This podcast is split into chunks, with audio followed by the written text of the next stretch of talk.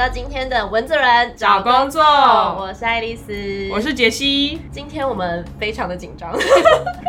因为我们今天呢首次尝试找一位就是我们两个其实都不认识的新朋友。没错，我们今天邀请的这个对象呢，他其实直接在我们的 IG 上留言，然后他的经历非常的有趣，所以我们就。邀请他来我们的节目跟我们聊聊。那今天要聊的这个产业呢，他是商业分析师，听起来就是非常的高级跟专业。没错，那我们赶紧欢迎我们的李昂。嗨，大家好，我是李昂。你为什么瞬间变得很严肃？会吗？还好吧。反正我们今天邀请了李昂，他刚刚跟我们聊了很多，然后他的工作是商业分析师，然后事实上是我跟杰西比较不熟悉的一块，所以我们就事前做了一些功课。那现在就希望李昂直接跟我们介绍一下你的工作内容大概有哪。一些好，那我简单简单讲话，就是商业分析师，其实呃，我过去负责的工作项目可能会有分三块。那可能你依据不同的公司啊，或者产业或者部门的那种组织架构不同，可能会有些不一样。但我就是以简单讲，就是以我个人经验来去做分分享这样。那第一部分就是有关于做数据分析。然后第二部分是有关于呃跨部门的专案管理，那第三部分就是相当于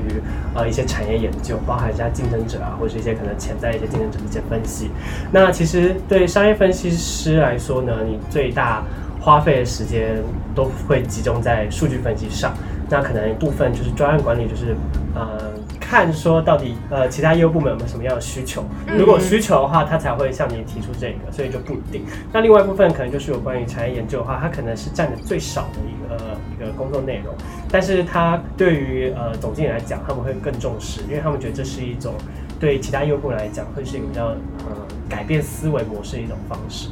刚听起来是比较是大方向，就是数据分析、专案管理跟产业研究，有没有比较具体的举例可以让大家了解一下？就是这三个领域分别是在做哪些专案？嗯，好，那数据分析的话，其实简单来讲的话，它就是比较类似像幕僚的概念，你可能就是在总经理底下帮他干事情，就帮他去看说到底整个公司目前的发展怎么样，或者它营运状况怎么样，你会分析从各个业务部门。呃，汇聚在一个什么资料库的东西来去做去分析，然后最后去产出一个周报啊，或者月报，可能就包含什么成本啊、利润啊等等的一些业务数字，然后你最后去呈报给总经理，就报告给他，告诉他说哦，这个月表现怎么样？这就是有关于数据分析。那在专案管理的话，其实你就很类似像指挥家的角色，你会去带好几个不同业务部门一起去规划，说我们要怎么样完成这个专案。那具体我过去的话，比较有接触过类似像市调案。就市场调查，去研究消费者不同的满意度，然后去分析他说我们从哪个呃客户历程上可以做出一些改善，或是一些什么行动的方案。哦，那刚刚还有提到另外一块是产业研究，方便跟大家介绍一下你的商业分析师，你那时候在哪一个领域，然后做过哪一些研究，可以跟大家分享一下吗？就产业研究部分的话，其实我们更多会去看说目前市场上有什么样新的一些商业模式。嗯，那我那时候是在大陆去专门做汽车金融。那在汽车金融领域的话，呃，我有发现到说，其实很多轿车平台，比如说呃，大陆来讲就是滴滴啦，可能台湾就做 Uber。可是，在大陆来讲的话，他们那些滴滴很多就是透过这种轿车的话，或是一些针对一些车主，或是会发放一些贷款，或是一些比较优惠的利率，然后他根据这种。贷款的产品再设计出更多不同多元化的服务或产品，那其实对我们这种汽车金融，也就是大家常常讲就是发车贷这种公司来讲，我们也可以学习他们去尝试说我们有什么一些更好的合作机会，或是一些合作对象可以一起做呃业务更深入的探讨。那在做产业研究的过程，我就会去找各个业务部门的一些人，邀请他们过来做分享，或做一些像 workshop 的概念，让我们最后去想出有没有好。一个好的方式，或是一个真正能够落地的一个专案，这样。我刚刚听起来好像这个职业是比较像是顾问的角色，然后台湾好像比较少公司会特别有这方面的部门嘛，因为我之前听说一些朋友的经历都是他们会把这一块外包给可能顾问公司或者是可能行销相关的公司去负责这一块。那以你的经验，你会觉得说就在台湾跟中国大陆这一块有什么区别吗？呃，具体来讲没有到太多区别。那其实以台湾来说，你可以也可以发现说，因为因应像这种数字化的呃浪潮或趋势，对，其实也越来越多公司他们开始规划说有一个类似策略或是营运管理的一个部门，专门就是统筹各业务部门的数据来去做分析。那也是因为有这方面的需求，所以你也可以看到说，台湾有越来越多公司开始有这种新的部门。那这种部门一般也都是偏小，可能就四到五人，就帮忙做。也就是帮总经理担任他的幕僚这样子。嗯，哦，对，所以通常就是会挂在，例如您刚刚提到总经理或者是各个经理人，嗯，经理人的底下。是，所以它就是相当于以组织架构来讲，你不隶属于任何一个业务部门，你直接隶属于总经理。嗯嗯，对，现在就很多大公司的总经理就非常多幕僚跟 他的什么秘书，然后分别做不同的就是策略管理的这一块。是的，是的，他就其实也简单来讲，相当于说你可以担任一个比较第三方或者比较客观的角色，能够去审核到底业务部门在胡乱你啊，或是看说有没有办法能够真正的帮公司创造一些呃。比较有价值的项目，所以也可以理解成，可能总经理他今天想要去挑战业务部门，他们呃哪一个部分的业绩比较不好的时候，你们就可以帮他准备一些资料，有点像这样子。对，没错。简单来讲的话，我们可能除了会给总经理一些比较常规性质的业务报告，呃之外呢，我们可能也根据总经理他一些不同的特别的需求，或是一些特别他想要讨论的项目，或者特别想要跟业务部门做探讨的一些议题，来去帮他设计一些。或是分析一些相关的数据。嗯嗯，我之前在网络上有看到，就是商业分析师这这个东西。因为其实对于我们这种门外汉来说，商业分析师有一个比较简单的定义，就是商业分析师找对的专案去做，然后专案管理的角色是把专案做对。就是它那个层次是不太一样的，就是商业分析师会找出合理然后高利润的商业模式，然后让整个公司可以往不同的方向去进行，而不是死守在原本比较规律的那个运营方式里面。嗯，刚刚提到这个很有趣，就其实到底类 似到底 DA 它跟 PM 是不是有点重叠的角色？嗯，其实实际上以我目前的经验来看，我觉得重叠性还是蛮高的。因为其实你除了做好本身的数据分析之外，有时候你也会因为这些分析诞生出一些新的需求，嗯，然后来去做专案管理来完成这些新的需求。所以其实我觉得商业分析就是一个吃力不讨好的工作，找到问题还要自己解决。对，没错，对，没错。就你找到问题之后，你还要想办法帮别人去解决它。可是这也相对来说还蛮有成就感的啊，就是你不会一直在同一个 routine 里面。如果你解决的话，当然是会有成就感。但是，但是大部分的商业问题是很难去定义清楚，或是去找到一个好的方法去解决它的。尤其是当一个组织规模过大的时候，你可能会有大家不同的，比如说 KPI 绩效考核，嗯，或是我愿不愿意付出我个人的时间安排等等的因素，导致你在去推进一些专案的时候会比较困难。那所以其实很看你到底平常要怎么样去。呃，定义这个问题，或者找出一个正确的需求，或者你怎么样跟其他业务部门的人合作沟通，这样听起来就是一个不仅要有分析能力，然后可以解决问题，然后还有执行力，甚至有一些人际的手腕。那像这样子这么复杂的工作，不知道他的待遇方面跟大家分享一下吗？待遇的话。现在是在大陆工作，可以以你的经验来做分享，给我们的就是听众朋友一些别的呃，就中国大陆那边的一些市场状况。大陆那边的话，大概有通常会是一万三到一万四人民币，大概有差不多人民币。对对对，不好意思，就大概乘以四，乘四到五。一万三可能在大陆那边的话，你以比较就是以毕业来讲，可能大概有五万到接近六万嗯台币的薪资。那台湾的话。一般初阶的 Junior BA 的话，可能就三万出头，对，没有想象中的高哎。我原本以为以这样子这么需要感觉 他的实力要很坚强的工作，应该是薪水会更好一些。其实还好，但是可能也看你怎么跟公司谈价，因为我觉得他的 range 还是蛮宽的。哦，对对对，所以如果你跟公司谈的好的话，呃，像我工作一年有呃国外工作经验回来之后，谈的薪水差不多有五万这样子。哦，以你来说，你目前工作年资大概多久？大概有将近两年了。那你觉得，就是这个商业分析师两年之后可以继续前进的领域，大概还有哪一些？我觉得他很吃你在公司内部到底做了哪些事。嗯，如果你非常的着重在数据分析这一块的话，你可能会有很大程度上成为一个 IT 人员。好跳，我不是说那种非常专业的编程什么的。当然，你可能会最后会自学一些编程，嗯，或者让自己的分析之路可以更顺遂一点，因为不见得别人都可以帮你做的很好。很多时候需要自己把你的手弄脏，然后自己就下去搞这种事情，这样。所以其实很不很大一部分取决于你到底公司做了什么。如果以数据分析，可能最后成为一个就是很专业、专门做数据的，或者这种 data science 这种。那如果专门做专案管理的话，其实你的出路就很广，就取决于你到底做哪些专案，这些专案到底产出了什么样的效果。那如果你做产业研究的话，可能就看你研究了什么样的产业，你可以挑去什么类似的竞争者啊、同行啊，或是你可能就转行到金融，专门就是做这种 equity research 这种。感觉那个领域是蛮宽的，看你过去在那个商业分析师这个角色到底专精的领域在哪里。对，所以其实我觉得他会一个呃工作经验对这个职业来讲，它的影响会随着呃待的工待工作的时间越长，而绑定的东西越多。当然，你也要看你当初如果要呃做这一行的时候，公司愿不愿意给你很多不一样尝试的机会。嗯那可能有些公司就招一个人，他就觉得说，哦，你就专门帮我做我最不想做的数据分析。嗯，那你可能做了三到五年，都还在做数据分析，那你将来要跳槽，想说哦，我想要再尝试做专案管理的这种，但是公司没有给你机会，你可能也办不到。所以其实很看，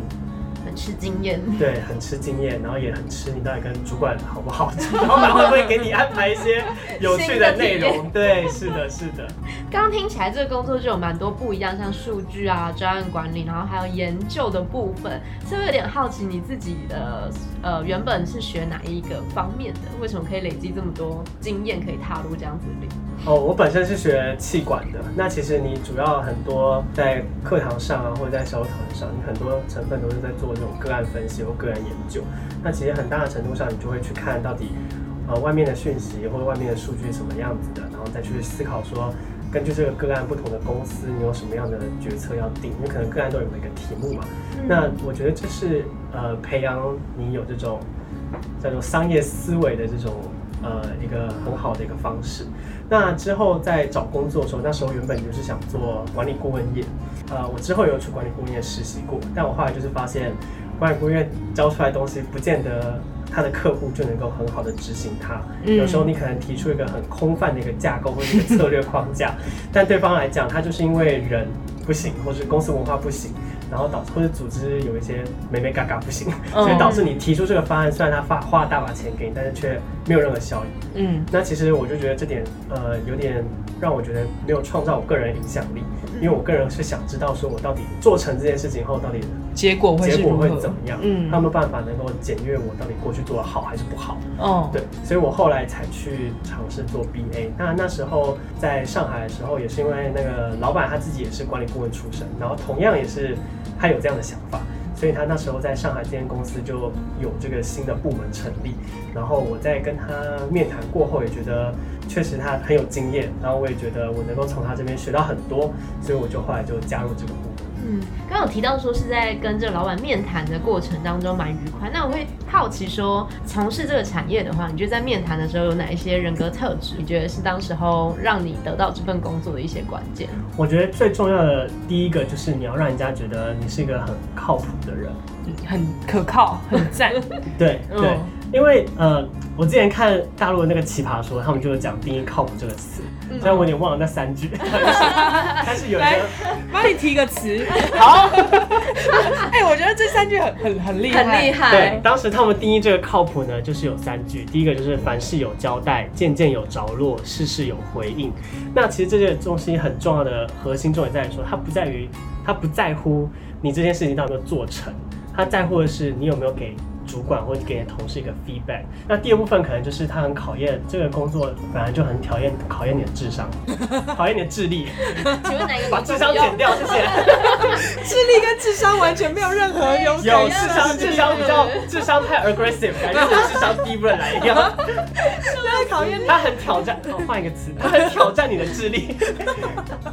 他很挑战对，他很挑战你的智力还有反应力，就你能哦够你必须要很快速的知道说到底这个问题点出在哪。嗯然后它其实也跟管理顾问的一些思维模式很类似，比如说我今天问你说为什么这个月的利润下降，你可能立马就要反射出哦，利润就是造成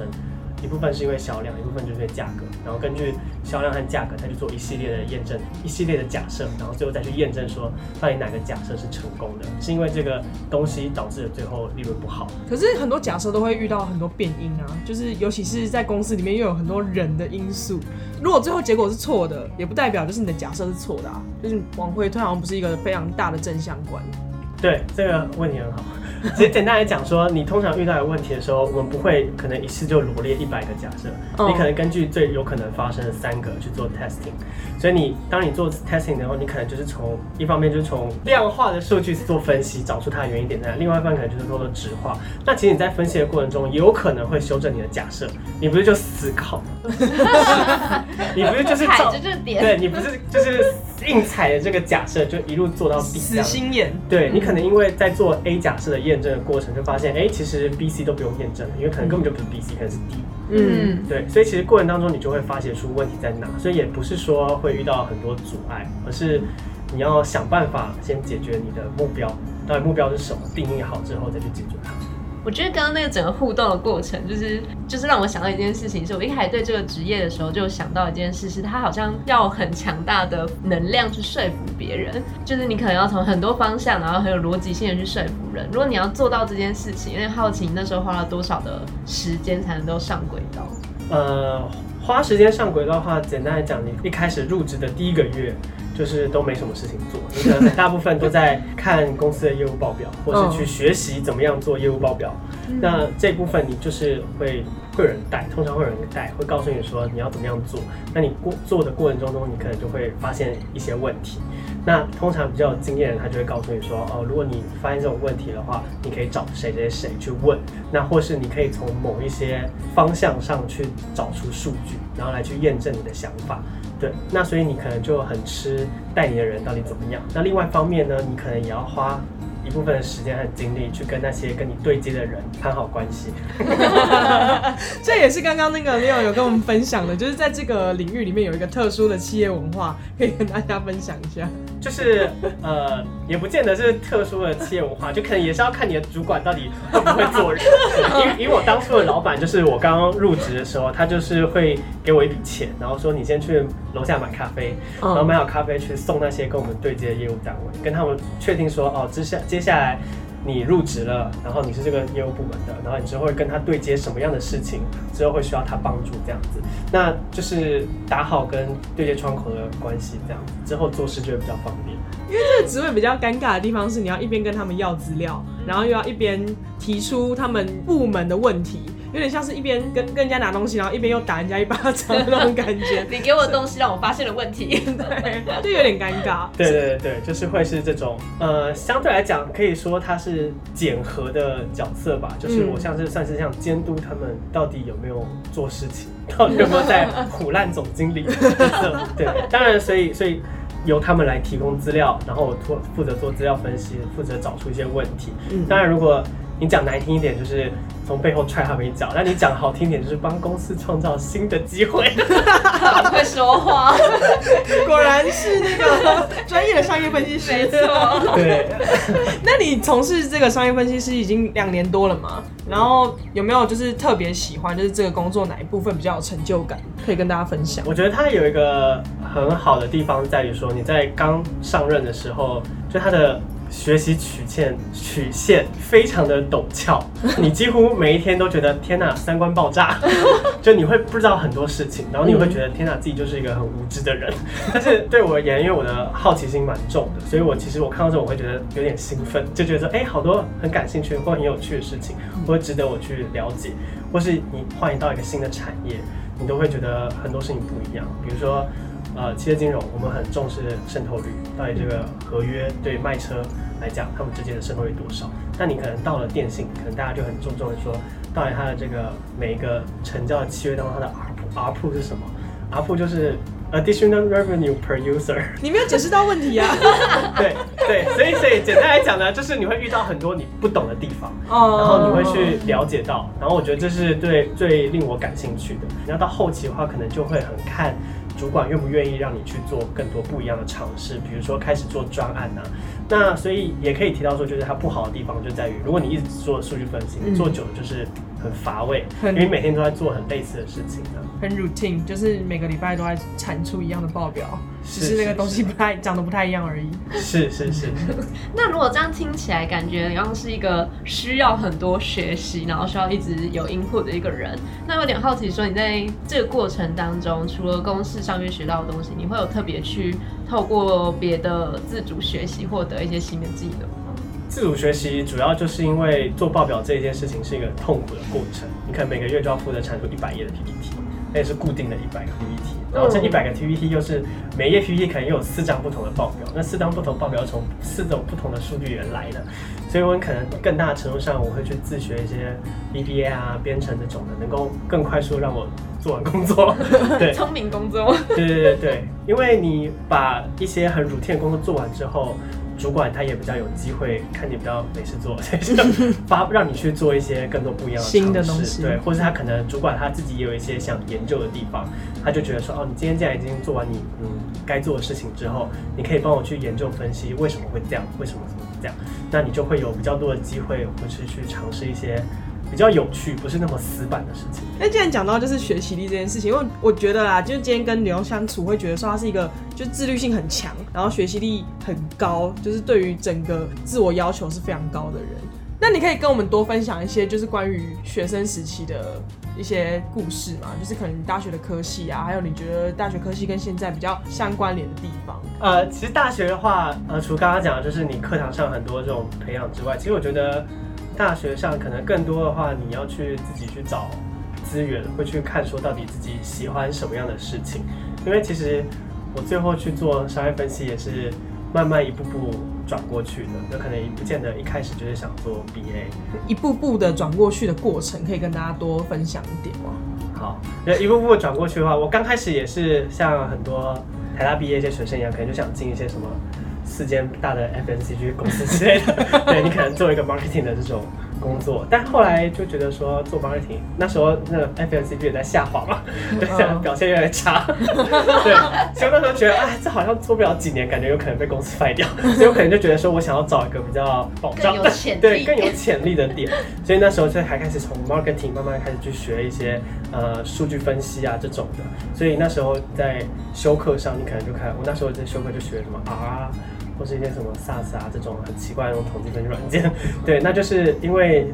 你感觉希望能够有更好的职业发展，所以你就开始去尝试去学一些新的技能。那同时之间也，你可可能在大学期间也都会去跟学长姐啊，或是已经在工作上的人去聊，说到底产业的发展怎么样，这个公司的职位怎么样。那我觉得就是多多了解之后，你会找到自己比较感兴趣的地方。等于你是从大学的时候就一直在探索自己想要的领域，然后而且有在透过课业的时间在做一些修课的。是是是，因为比如说我大学刚开始实习也是做公关媒体或是广告，也都偏这项的。但后来就是慢慢去尝试别的，可能也做过 digital marketing 啊，然后后来去念研究所的时候，开始做管理顾问的实习，然后最后才开始走到 BA 这样。是很广的欸，刚 刚简单罗列已经从公关、广告，然后到数位，然后一直到商业的东西，对，我觉得就是多尝试。我觉得在三十岁以前，你想要转职或是尝试一些新的东西是可以的，就它的成本其实没有到那么高，但是也不是说没有成本啊，但就是它成本没有到那么高，然后你可以去探索自己喜欢的，因为我觉得有些时候你可能跟别人聊过，也不见得就真的理解自己喜不喜欢。有可能你只看到了很片面，比如说你看到他赚了很多钱，但你就没有看到他发际线也在倒退。直接在节目上面攻击同学，这样好吗？没关系，他大陆人听不到这个。这又是一个攻击。对对对，所以所以很大程度上，你也可以要去看说，到底这个工作上它的 pros and cons 到底是什么。所以就是多尝试尝试过，你才会知道到底自己喜不喜欢的。那你觉得实习那时候对你的帮助大吗？你实习过哪一些东西？在历程多久？我实习太太太广了，我实习做了很多家不同的公司，也有应征过很多家不同的职位。嗯那其实我觉得对我而言最大的好处是在于说，一是你在可能在面试啊或者工作过程，你就了解到这个产业在做什么，这是很核心的，而且它能够增进你的视野。在你可能之后做管理顾问啊，或是之后去跨到 BA 上，你有一些很直觉的一些商业模式或者商业思维，可以直接应用到过去的一些经验。比如说你在实习过程中就会遇到同样的问题，那当你在下一次遇到的时候，你知道说该怎么样解决它。那这是一部分。那另外一部分在于说，在不同的职业当中的实习过程，你会去思考说，我到底能不能产出一些价值，或者创造一些影响力。所以我会去在不同的职位当中去看出说这个职位对我来讲吸不吸引人，我到底能不能够在很短期内，或是创造我的 impact 这样。我其实有点好奇，想要再多问你一块，就是因为我觉得很多人对于可能自己的职涯的发展没有到很满意，或者是呃对于未来的规划没有到很具体。然后因为你也是就是在蛮多不同的领域尝试过，那我想问的是，你要怎么去评估说你要转职这件事情？然后还有你要评估你不熟悉的那个领域到底是不是你未来想要发展的那个方向？这个这个点到底是怎么去评估的？哎、这个这个问题也很好，我那时候也在思考我要怎么样评估这件事情，因为我是一个比较逻辑派的人，所以我很，其实我那时候有想出来，其实它前分两种，一个就是你的能力和你的野心到底匹不匹配。嗯嗯，如果你的能力配不上你的野心，你就好好的待着吧，然后或是想办法提高你的能力。如果你的能力已经超过了你目前在职位上的野心的话，就相当于你没有更多机会去做尝试或发展。那我觉得势必会需要阵痛期，就是直接果断离职。嗯，所以我那时候在上海就是这样，就是你已经能力已经超过你的野心了。就是因为大陆汽车车市下行嘛，没有太多有趣的东西可以给我发展，然后我就觉得，嗯哎、那应该换一个工作啊，找找看有没有什么有趣的东西再去做尝试。然后你看现在电信业五 G 嘛，是不是？嗯，对啊，make sense 吧？找有有潜力的地方去。对对对对，所以我觉得呃，很看你到底能不能够评估自己的能力水平在哪。因为如果你发现你的能力达不到人家的能力要求的时候，你可能也不行。所以嗯，很在乎在你有没有要去衡量自己的能力和野心到底匹不匹配。那有就是转职挫折的那种阵痛期吗？可以跟大家分享一下。有啊，找工作就会很痛苦、啊。以 BA 来讲的话，它其实就是很吃你一个在一个产业的经验。所以如果你去看同部门的人的跳槽，他们很多都是跳到同业或者是竞争对手，嗯就很少会跨到一个产业。所以如果你待的越久，其实你要跳槽的话，就是换到同行。但是像我没有待到太久，或是 这种比较短的话，就是学了就跑的那种类型，你可能就能够跨的产业就比较大一些。嗯，嗯，那你跨越的产业方面跟大家分享，然后还有像刚刚提到阵痛，你会怎么样去克服它？转职的过程间，也就是说在找工作的期间，你会痛苦的原因，一方面会觉得比较自己比较不自信。嗯那哦要让自己产生自信的方式的话，我觉得很大程度上会需要依赖朋友啊、家人。那我觉得更多程度上就是会需要去看朋友到底他了解各行各业的不同，然后或是看出你觉得哪一个地方是你可以跳过去的。嗯所以我觉得这一部分对我来讲比较能够帮助我度过这个焦虑期。就是还是要多跟朋友聊聊天。就跟我们一开始在做这个节目，也是因为 硬要找朋友来聊天也，是阵痛期，想要找朋友聊聊天。对，就是要哦踏出家门去 social，不能够整天就盯着一零四这样子。只会更焦虑。对对发疯。对，然后为什么他不回我信？为什么他不回我信？我说你写的不好，对对对。他好精彩的分享我觉得今天一整集，没错。对，这其实呃，工作就是得来不易啊。最后面留下了一个节目。你在传教吗？对我认真的思考过这件事情，工作真的是不容易。然后其实我觉得各行各业都有很困难的地方，或者你会对觉得很很讨人厌的地方。但就是呃，以毕业来讲，你很多程度上干的事情都是别人不想做的，所以其实你会接到很多的大便。但是你要怎么样把这个大便转成黄金这件事情上，